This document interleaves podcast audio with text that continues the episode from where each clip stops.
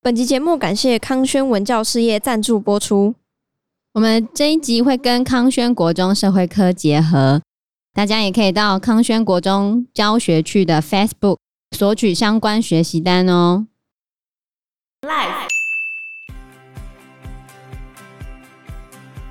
那古希腊的特产其实就是橄榄嘛，像在雅典就有关于橄榄的传说，就是智慧女神雅典娜跟海神波塞顿，他们不是原本要为一个新城市选守护神，嗯，最后他们就想说，他们要馈赠那个新城市礼物来论胜负。雅典娜最后就送了橄榄树， Hello，大家好，我是 Joe。我是方娜，我是 Anna。这本书就先介绍了农耕跟畜牧时候来的食材，再来呢就进入了巨大帝国下的系统化料理，因为呢，其实你会因应地区调整食材跟调味料和料理技术，那这些体系呢就在距离现在两千五百年到两千年前更加的系统化。为什么会这样子？就是因为巨大帝国的形成，这些以宫廷为主轴发展的料理，就开始渐渐的越来越系统化。这其实跟文艺复兴时期是源自于中产阶级，他们去模仿上层贵族的生活方式，所以让音乐、艺术这些项目的人才可以发展出来，然后最后导致文艺复兴是同一个概念。因为嗯，我们大家都想，哎，慈禧太后吃什么哦？或者是今天满汉全席吃什么？啊，有人约你去，你会不会很想去呢？会，那大概可以分成几个料理圈，大概有两种分法，一种呢就是中国、法国跟土耳其料理，然后另外一种用历史观点来分的话，就是分成中国、印度、阿拉伯料理圈跟欧洲料理圈。嗯，好，所以有两种不同的分法就对了。因为民众开始有钱之后，他们就会想要去追寻上层贵族的生活方式，所以这种宫廷料理就会慢慢往外扩散。那我们就先以历史观点，就介绍中国料理圈、印度料理圈，还有阿拉伯料理圈跟欧洲料理圈吧。那第一个顺序讲的是中东料理，我觉得中东料理就离我们距离还蛮远的，嗯，会觉得蛮神秘的，然后就是不太熟悉。这本书里面一开始介绍的是番红花，他说中东料理其实就用很多的新香料。那为什么要用这么多新香料？其实是为了遮掩羊肉的骚味，骚味。哦对，，所以他们会用很多的新香料入菜。嗯那其中最贵的就是番红花。嗯，好，番红花呢，它其实要收集秋季绽放的雌花花蕊才制成。番红花有止痛、发汗、健胃的药效，也可以做成黄色的染料。可它其实超级昂贵的，因为你要用非常多的花蕊才可以制成番红花。哦要四万根雌蕊才可以制造一百公克的番红花，天哪、很稀少哎，对，所以非常的稀少。目前番红花最大的出产地是在伊朗，嗯，它占了百分之九十，哦第，二名西班牙，你看就差多少了。嗯那西班牙的海鲜炖饭上面常常会出现番红花，可是它只有一点点几丝这样子。那中世纪的欧洲人通常使用番红花来治疗咳嗽、感冒、猩红热、天花、癌症跟气喘，我真的感觉很多都可哦对啊以治啊，很厉害，你相信吗？明朝时候，李时珍的《本草纲目》，他就讲说番红花有镇静、镇痛、活血祛瘀的效果。嗯所以我是比较相信李时珍讲的啦。你 是用番红花去治癌症，我觉得。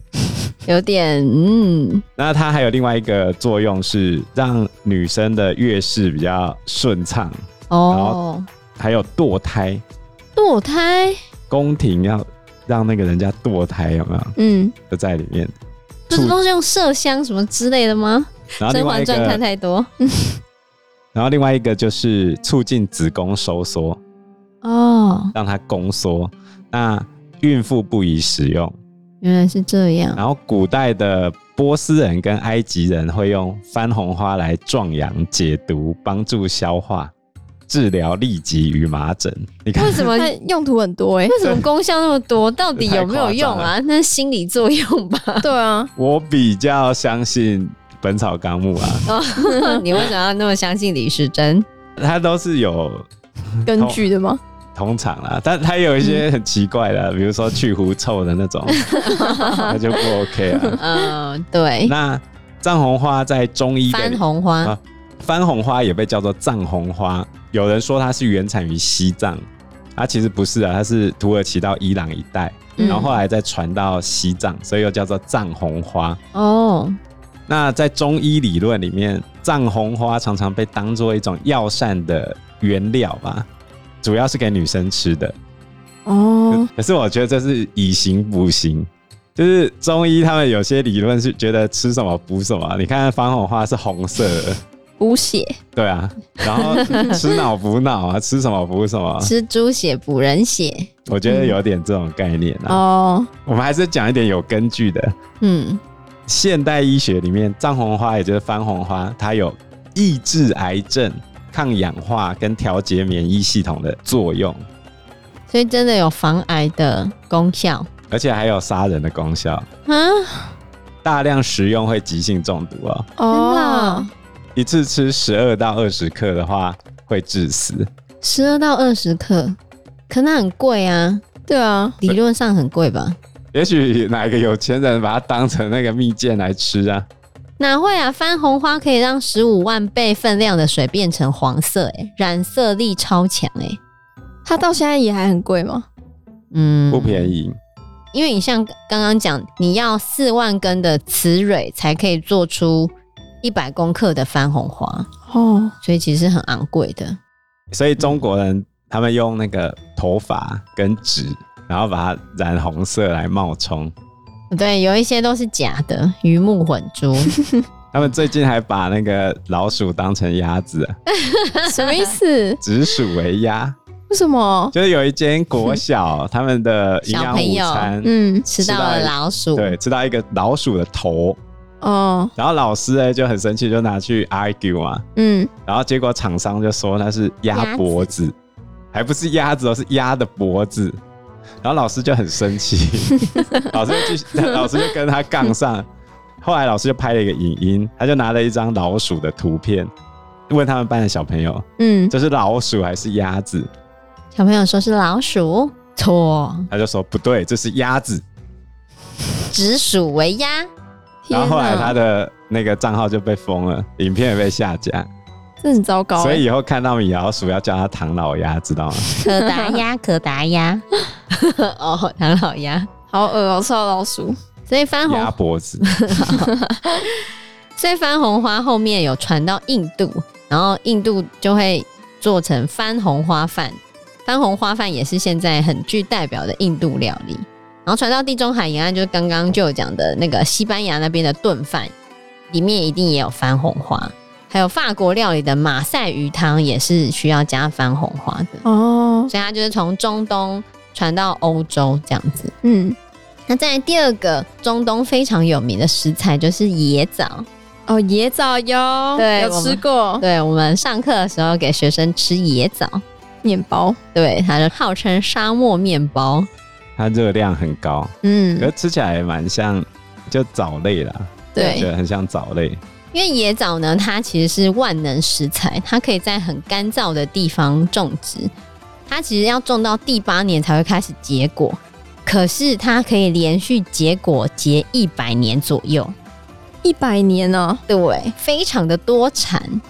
而且它超甜，哦，对对，它是很甜，重点是它营养价值非常高。对，而且嗯它一年可以收获两百多公斤的果实，比起麦类，它收获量更高。好重嗯又，好吃，对，它里面包含了维生素 A、K、叶酸、核黄素、钙、磷、铁、钠、钾、镁、锌，还有非常高的纤维质跟天然的糖分，可以治疗排便不顺。嗯，它的脂肪跟胆固醇含量也很低，所以也是蛮健康的零嘴选择，可以提振精神哦。如果你很想睡觉的话，所以对游牧民族来说，野枣其实是主食，也是点心。一直到目前为止，还是他们非常重要的经济来源。啊如果你没有再额外腌制这个椰枣，就直接拿来吃的话，其实它可以让你减肥减的不要那么痛苦，因为它有丰富的纤维质，可以避免脂肪堆积在体内，然后它的甜味都来自于它自然的果糖，比较容易消化，哦，因为它是一个天然的甜味剂啊。对啊，啊所以我们给学生吃的那个椰枣其实都很甜。真的很甜。对那个是去 Costco 买的吗？对，哦嗯里面有，然后我后面有买另外一种的。对，其实就很甜。虽然它含糖量很高，但是纤维值也高，所以可以减缓人类吸收的速度，所以 GI 值比较低，哦，算吃完 DGI 的食 物对不，对？它吃完之后血糖不会立刻上升，哦所以可以控制血糖，然后可以抗氧化，保护眼睛，促进心脏健康，预防阿兹海默症。快速补充体力，比如说你跑步跑到一半，补充体力。对，比如说你要马拉松啊，其实就 OK 了。 那椰枣吗？沙漠面包、哎，热量也同时也很高哎、热量稍微高一点啊。对啊，不能吃太多啦你。可以在食物里面加入它来代替糖，哦，再来第三种来自中东这边，他介绍的竟然是咖啡耶、他说现在被视为是欧洲象征的咖啡，其实是原产自伊斯兰圈的。当然，咖啡的原产地是在东非伊索比亚，后来被阿拉伯人带到伊斯兰世界。好，所以传到欧洲是由鄂图曼土耳其帝国传过去的。嗯因为当时在宗教改革，然后欧洲人认为葡萄酒啊、啤酒这些酒精类的饮料是会麻钝人类理性的饮品，所以咖啡是唤醒理性的饮料。咖啡对人类的历史有非常大的作用。除了 Anna 刚才讲的这个之外，她在启蒙运动时期啊，咖啡馆就变成民众讨论政治跟宗教的聚集地。为什么呢？因为喝了咖啡之后脑子会比较清醒。哦，后来英国国王查理二世，他曾经试图取缔咖啡馆。 因为嗯，就是你们这些人整天在那咖啡馆讲我闲话。哦，那在十七世纪的时候，英国人认为咖啡具有药用，所以有些医生会开药单，把咖啡当成药来使用。嗯，后来还有一个历史事件也跟咖啡有关，就是波士顿茶叶事件之后，美国人开始大量的喝咖啡。因为不喝茶了，嗯嗯对茶生气气。对，那其实这些主要是从伊斯兰世界传到其他地方的。下一个料理呢是欧洲料理。那欧洲料理这边提到了三种东西，一个是鱼酱，另外一个是橄榄，第三个是面包。我觉得鱼酱蛮特别的，因为你他说们鲱鱼罐头，类似这一种，因为它这边的鱼酱就是要用盐来抑制海鲜的腐坏，嗯然后借由鱼内脏含的酵素来分解蛋白质，然后巧妙的融合了咸味跟甘甜做成的调哎、味料。我觉得北欧那边人超喜欢吃那个腌制过的那个鱼肉，真的，嗯比，如说有一种很有名的，我之前看过，就是冰岛发酵鲨鱼肉，它要腐坏到一半的那个鲨鱼哦，它拿出来之后会有强烈的类似氨气的阿莫尼亚的那种刺激的气味，很臭，很臭很臭，因为它要先抓一种鲨鱼叫小头碎鲨。为什么我们平常不太吃鲨鱼肉？就是鲨鱼肉它只要钓上岸之后，就会迅速的发出那个阿莫尼亚的味道。嗯所以吃起来其实有点可怕。那冰岛人呢，他们会把这个小头碎鲨的肉切下来，放给它四到五个月晾干跟发酵。会采用发酵的原因是因为新鲜的小头碎鲨肉块里面会有大量的尿素嗯跟含氨的这些化学物质，所以你如果让肉块摆着发酵腐败哦，听好，腐败之后才会慢慢的清除这个成分，让它可以吃。要腐败之后才可以吃。可是它腐败了哎、对啊，所以在西元前五世纪的时候，人们就会用鱼酱当做调味料，的确就是用腌制提鱼或飞鱼肠，曝晒直到腐败，再加上香草熬煮后装到瓶子里面。其实那个口味是非常新鲜，然后气味非常强烈的，就是那鲱鱼罐头，全世界最臭罐头一听样，起来就超臭哎、那个鲱鱼罐头打开，里面还会冒那个气耶，臭气吗？对你来自鲱鱼地狱罐的头罐头鲱鱼罐头不可以直接这样打开，他们打开都是要泡在水里面开的。哦，因对为这太臭了，对，好那他可们通怕哦、常是通常是夹在面包或者是沙拉里面这样吃，不会嗯直接吃鲱鱼罐头。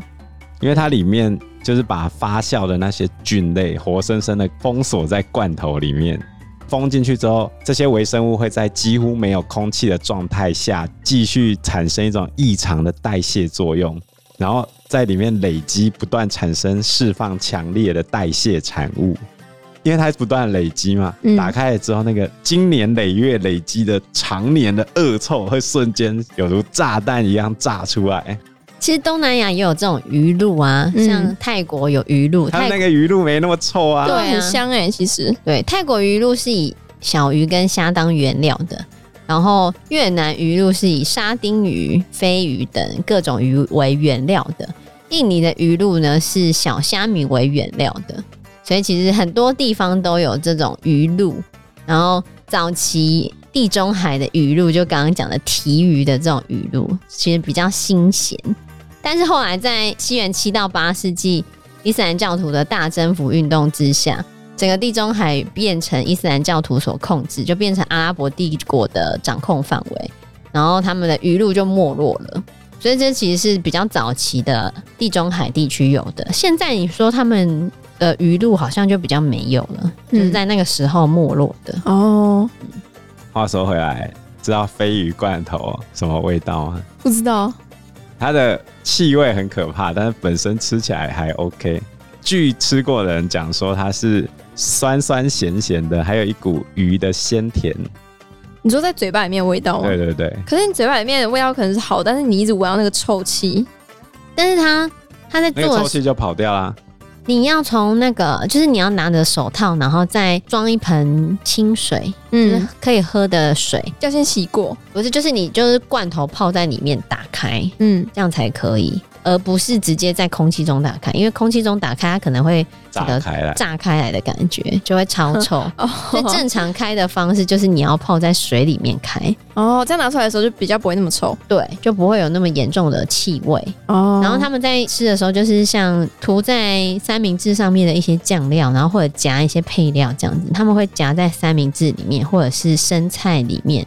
做一些简单的轻食类，并不是拿来当做一道主食，然后你也可以直接吃、倒啊。上去给大家吃，没有这样子。哦，如果用一句话来讲鲱鱼罐头的话，就是加了碳酸水的盐渍物。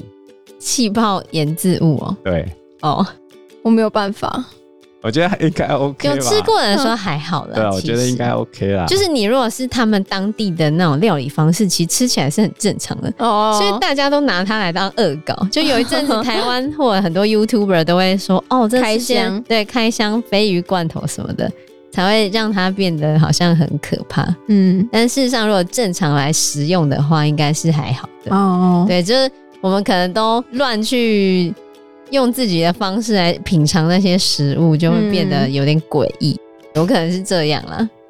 那刚刚讲第二个可以代表地中海的食材就是橄榄，哦，地中海型气候，地中海型气候的特色就是那个水果都带点酸味，这样，比如说葡萄啊、橄榄、柑橘、无花果。那橄榄呢，未成熟的果实可以拿来腌制，然后成熟的果实可以制成橄榄油。而且橄榄油其实有降低胆固醇的功效，好，所以就开始普及在世界各地。而且地中海式的饮食其实很健康，嗯因为他们每次都油醋酱，对面包也沾油，对对对醋酱，没错沙，拉也拌油醋我酱。们餐厅就是一直在用油醋酱，对啊，然后意大利面也油醋酱，嗯，披萨也油醋酱，对不 对？就是很喜欢加橄榄油之类的，对，就各种橄榄油。我小时候对吃那个橄榄都是用甘草弄成的那个橄榄，就是比较类似蜜饯类的橄榄。哦，对然后对对，呢，我去年吧，我去 Costco 有一次他们在特展那个橄榄加上酒的那种橄榄，嗯然，后我就满心觉得它应该是酸咸甜的味道吧，结果一吃起来哇，完全不是那个味道，是什么味道？我觉得比较偏向酒味的那种，就是它单纯就是咸跟那个酒味的组合这样子。嗯，是哦，呃，嗯，我很难形容，反正我觉得不合我的口味，因为我不太喝酒。哦，他卖的那个橄榄就是专门用来夹在调酒里面那种。哦，哦，那古希腊的特产其实就是橄榄嘛，像在雅典就有关于橄榄的传说。就是智慧女神雅典娜跟海神波塞顿，他们不是原本要为一个新城市选守护神，两个就在争夺那个新城市。嗯，最后他们就想说，他们要馈赠那个新城市礼物来论胜负。雅典娜最后就送了橄榄树，波塞顿呢送了海马。后来人民选了雅典娜的礼物，那个都市就是雅典，之后雅典的守护神就是智慧女神雅典娜。所以后来希腊雅典那边就有非常多的橄榄树，然后橄榄油其实也有清净跟圣化的象征。他们会把带有一些芳香的橄榄油涂在死者的脸上。我有点不太理解那种橄榄油那种油醋酱它的作用到底是什么。我觉得沾跟不沾好像味道没什么太大的差别啊对。对，他们但他们就很爱沾，对啊，但有时候这样蛮酸的啊，对啊就对，酸酸的，一点点而已啊，我觉得没有什么太大的差异、啊。健康，哦，我觉得很健康， 嗯，但个人吃不习惯。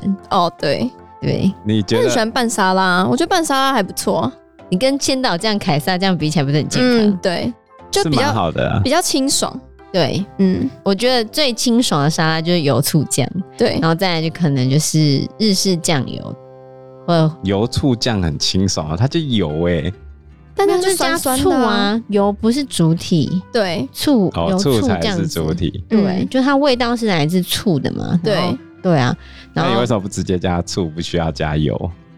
这样就不一样啦，差别在哪里？跟味味道差别在哪里？差别在哪里？差别在那油就没有味道啊那就。没有代表地中海了。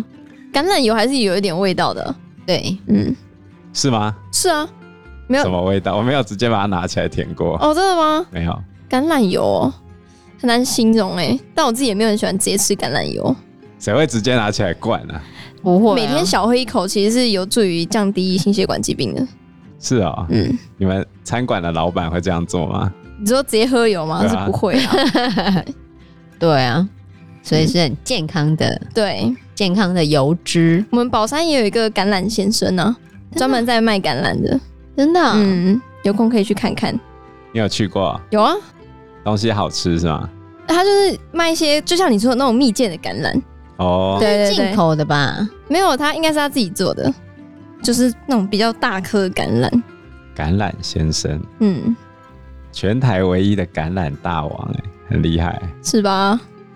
还有一间小店在宝山山上，还有好多颜色的橄榄啊、好有趣哦，竟然还有红色的，嗯很应酷。该是它腌制的，嗯，看用什么东西来腌，然后就变成那个颜色，着色很厉番害。红花。